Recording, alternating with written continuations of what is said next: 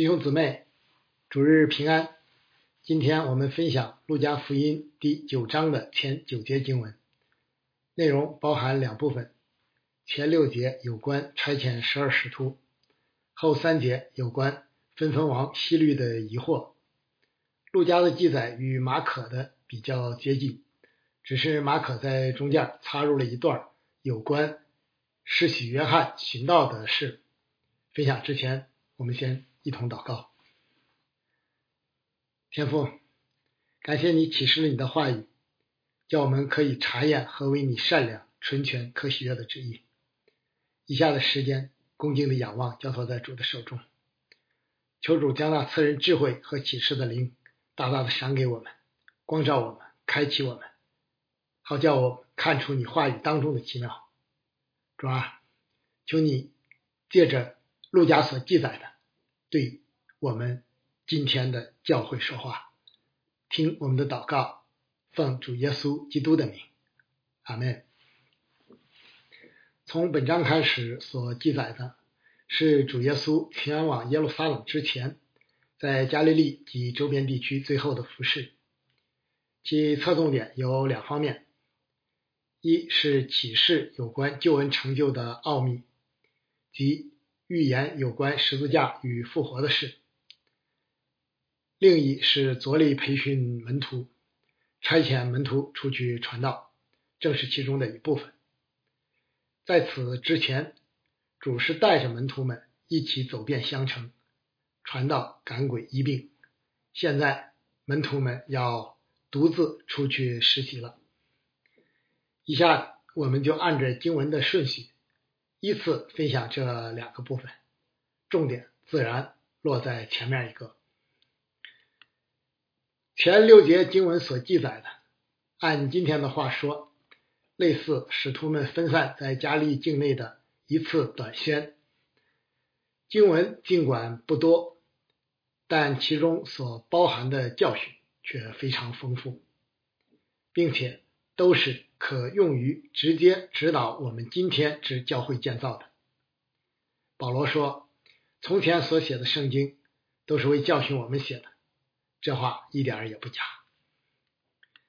第一，耶稣的门徒，也就是基督徒和教会的召命或使命，就是奉差遣出去传道。我们常常以为个人得救、上天堂。是我们信耶稣的目的，是最重要的事，但却是非常肤浅的。传福音、领人归主的时候，当然可以从这一侧面入手，但要想成为门徒，却不能只停留在这里，而要不断晋升、不断成长。正如希伯来书所教导的，所以我们应当离开基督道理的开端。竭力尽到完全的地步。基督教信仰始终是以神、以耶稣基督为中心的。教会和圣徒更要关注的是神国的拓展，这才是教会存在的目的和意义。一旦将个人放在信仰的中心，不仅信仰会流于肤浅与自怜，而且至终会沦落为。谋求私利的工具，这是身处现代人本主义的我们要特别当心的。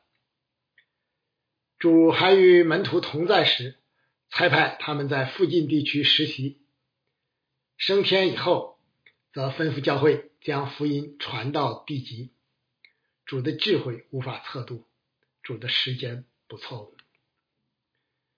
当然，对传福音、宣教。要做广义的理解，并不仅仅局限于发单张、开布道会以及去异国他乡宣教等，而是包括与神的国度拓展有关的一切施工。比如，我们教会在现阶段，我们教会在现阶段所领受的使命，就是扎根本地，建造教会，立稳根基，影响社会。为此，我们开展了。建堂、户外敬拜等施工，借此不仅向社会和时代见证福音的真理和信仰的真实，让人可以公开接触教会，而且在此过程中培训门徒和建造教会，让世人可以看得见什么是独尊耶稣基督为主，独尊耶和华为圣，看得见什么是分别为圣。这是实现大使命的过程中属于我们自己的那一部分，是主所差遣我们的。第二，门徒被差遣的前提与基础是从主而来的能力与权柄，正如陆家在这里所记载的，驻外大使上任都必须有一个递交国书的仪式，以此表明已经获得了正式授权，可以代表自己的祖国向驻在国说话和行事了。基督徒出去传福音。就如同天国的大使，同样必须取得天国君王的授权。因此，马太福音所记载的大使命，同样是以天上地下所有的权柄都赐给我了开始的。主当年差派十二使徒，给他们能力权柄；今天主差派众教会，同样给我们。主所赐的能力与权柄，也是传福音的过程与结果的保障。主当年清楚的教导门徒：“我是葡萄树，你们是枝子，藏在我里面的，我也藏在他里面，这人就多结果子。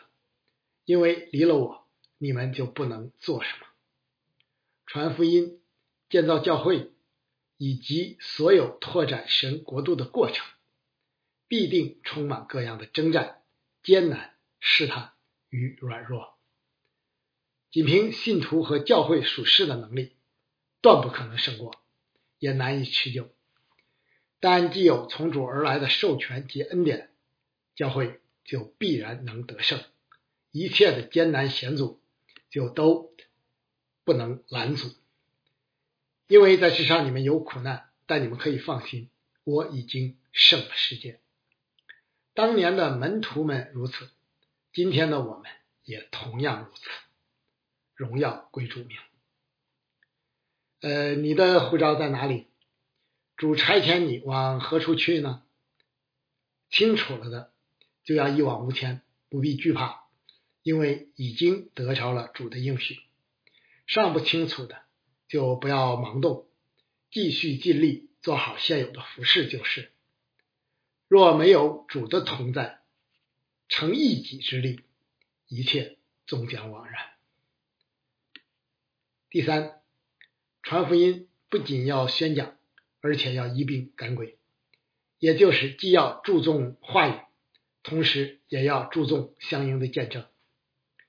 这有点类似信心与行为的关系，通过可见的证实背后不可见的全能。与真实，在拓荒的工厂上，或是在特定的复兴时期，这一点就更为明显。当福音一开始进入新的文化或族群时，神迹奇事往往就比较多。八十年代农村教会复兴时也是这样，我们中间有弟兄姊妹就曾经历过。因为仅仅宣讲或文字，往往力度不够，神迹其实相伴的效果可就强烈的多了。教会相对成熟以后，建造与牧养的过程中，可能就少一些。我相信，只要有必要，在城市，在我们中间，一样会看见神奇妙的作为。呃，在我自己服侍的经历中。建堂最后时刻能签约大恒，并筹足两千七百万，呃哪怕这其中有瑕疵，就是神迹。我们要小心，不要为满足好奇心或一己的私欲而追求神迹启示，就像后面那个西律王一样，这样的神迹启示对我们一点益处都没有，神更不会被你利用。因为神迹骑士的目的是为见证福音的大能，是为拓展神的国度，是为荣耀主耶稣的名。除此以外，要那么多神迹干什么？还有一点要提醒弟兄姊妹：有时没有神迹，恰恰可能就是最大的神迹。你说神的儿子从十字架上下来，还是不下来？哪一个是更大的神迹呢？多马看见了才相信，固然不错，但主更喜悦的却是，你因看见了我才信，那没有看见就信的有福了。呃，使徒约翰一生都没有行过神迹，但又有哪一个能超过他呢？人既有罪，又有限，切不可以小人之心，堕不可测度的神之腹。呃，第四，凭信心专心传道，不必刻意为生活预备，更不必为此忧虑。正如主所教导的，行路的时候不要带拐杖和口袋，不要带食物和银子，也不要带两件褂子。奉差遣、奉差派外出做主的圣工，主一定会供应与保护的，大可不必担心。正如使徒保罗所教导的，主也是这样命定，要传福音的靠着福音养生。太过关注于生活所需，不仅耽误功夫，容易为时事所累，更重要的是容易消磨信心。而一旦信心软弱，我劝你还是先等等再出去为好。主这次差门徒出去，范围就在周边。时间也不长，并且是两个两个互相有照应的，更何况主也离他们不远，因此只要带着随身所有的，立即出发就好了。主自会感动听到的人，供应他们的。但若长期到异国他乡宣教，或是预计要遭遇特殊的环境，出发前必要的准备也是应当的，不能掉以轻心。因为陆家在后面还记载了主另外的吩咐，但如今有钱囊的可以带着，有口袋的也可以带着，没有刀的要卖衣服买刀。宣教也好，全职服饰也好，远也好，近也好，长期也好，短期也好，最要紧的是凭信心仰望主的供应，适当的预备就可以。坦然出发了，意想不到的事是免不了的，但主早已有应许，因为凡从神生的就胜过世界，使我们胜了世界的就是我们的信心。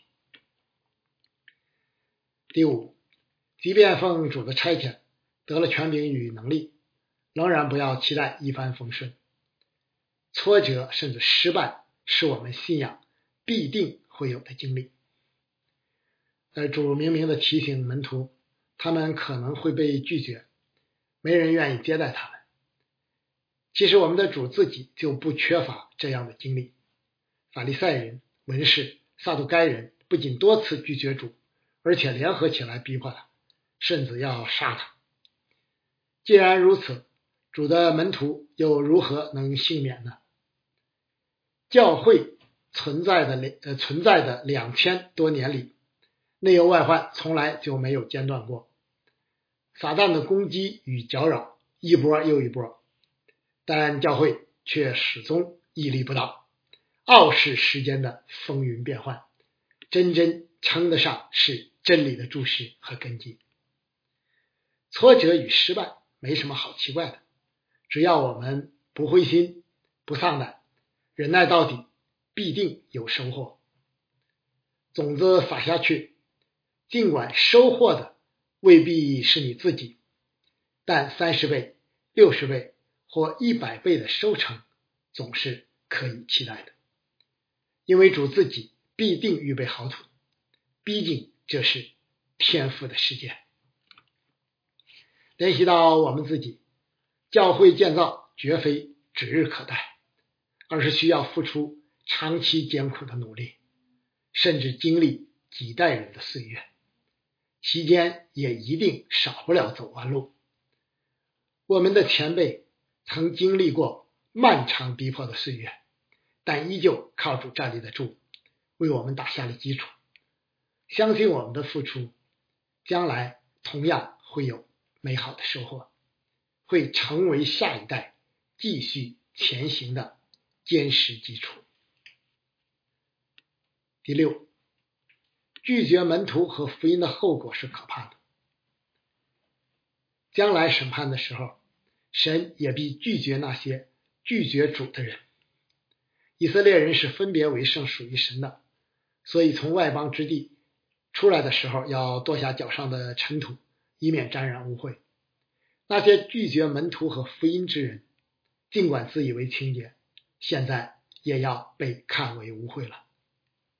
福音诚然是恩典，接受的就大大蒙福。但福音同时也是审判，一旦拒不接受，沉沦的结局也就无法逃避了。因此，我们在传福音的时候，也要警戒听到之人，认真对待这生生与死、福与祸的抉择，不可儿戏。这个时代总以为个人至上，万事都由得自己，但真实情况。却与此大相径庭，且不必说幕后审判那些不可见的事，就是当下的瘟疫，岂由得了你自己吗？使徒保罗说的明白，不要自欺，神是轻慢不得的。人重的是什么，收的也是什么。顺着情欲撒种的，必从情欲收败坏；顺着圣灵撒种的，必从圣灵收永生。我们行善不可丧志，若不灰心，到了时候就要收成。所以有了机会，就当向众人行善，向信徒一家的人更当这样。第七，门徒顺服主，接受挑战，出去传道，赶鬼医病。谁也不能一直读书，一直学徒，总要经历实习，然后独立承担责任。属灵的服饰也是一样，成熟的门徒就得接受裁判，去完成主所交付的工作。教会建造需要各方面的工人，求主在我们中间多多的兴起，尤其是年轻的工人。我们也不要懒惰和惧怕，能有机会被主使用，参与圣工，人生还有比这更重要、更灿烂的经历吗？门徒这次出去做工，效果显著。希律王的反应就是证明。以下我们就来说说这位加利利的分封王。呃，这位希律是主耶稣降生时那位大希律的儿子。大希律死后，他所统治的区域被分成四份，分别由四个儿子继承。路加是严谨的。所以仅称这位治理加利利的希律为分封王，意思是比大希律小的王。呃，但他自己呢，却希望别人称他为王。就是他因盲目起誓而杀害了施洗约翰。后来比拉多也是把主耶稣送过去交给他，又被他送了回来。主耶稣在加利利传道已经有三年了，想必他已有所耳闻。这次多对门徒出去到处传道，就更引起了他的关注。呃，分封王希律关注主耶稣的原因，大概离不开这几方面：一是作为该地区的统治者，自然关心本区域内的人和所发生的事，尤其是那些引人注目的人物。主耶稣早已名声在外，啊，尽管主自己并不希望这样啊。再加上还有传闻说他就是预言的以利亚或别的先知再来，不引起希律的关注是不正常的。二是好奇心使然，希律一定听说过主耶稣所行的那些神迹异能，于是就想亲眼见识一下。就是到了主受难的时候，他依旧存着这样的心态。三是出于惧怕，受良心的谴责。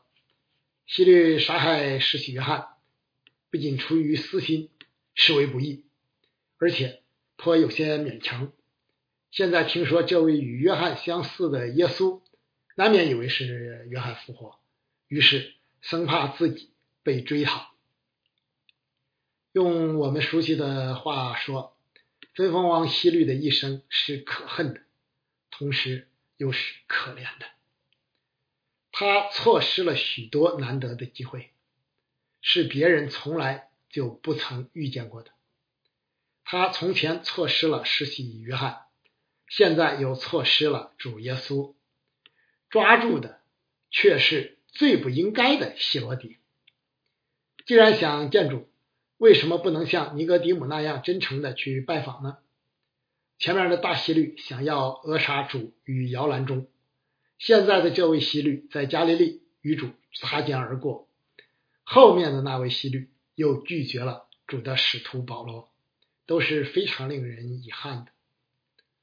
人生本来就并不总是充满机会，更何况有了却没有抓住呢？主给我们今世服侍的机会，你抓住了吗？你珍惜吗？人生的遗憾之一，就是错失了本应抓住的机会，而其中最要命的，莫过于错失了信福音、信福音、认识主的机会。那先知米迦说：“世人呐，耶和华已指示你何为善。”他向你所要的是什么呢？只要你行公义、好怜悯、存谦卑的心，与你的神同行。希律不仅不谦卑，没有寻求认识主，而且还行不义，难免良心不安。作为掌权者，以公义治国，维护社会的公正与公平，本是义不容辞的责任。但现实中有多少像西律一样只顾及自己的私欲和面子的呢？今天的中国在这方面积累的罪恶实在太多了。相信公义的神绝不会视而不见的。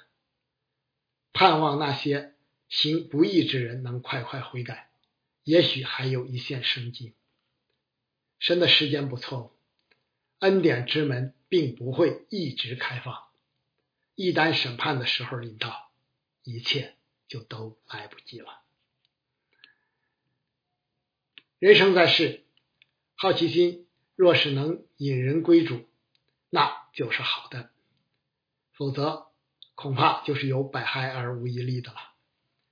人很容易怀着一些不该有的好奇心，有时还很大，结果怎么样呢？愿我们都能警醒，不被这样的好奇心驱使。以免误了大事。追求常常被圣灵充满，活在圣灵的掌控中，是逃避试探与引诱的根本出路。最后，我们一起重温马太福音的大使命。尽管我们身处不同的地方，具体所领受的呼召与托付不同，但却都是为着同一个目标：传扬福音，拓展神的国度。愿每一个教会和每一个圣徒都能忠心顺服，不辱使命。耶稣近前来对他们说：“天上地下所有的权柄都赐给我了，所以你们要去，使万民做我的门徒，奉父子圣灵的名给他们实习。凡我所吩咐你们的，都教训他们遵守。我就常与你们同在，直到世界的末了。”阿门。在主里纪念各处奉主的名持守真道、传扬福音的教会牧者和弟兄姊妹们，愿主的恩常在我们心里。阿门。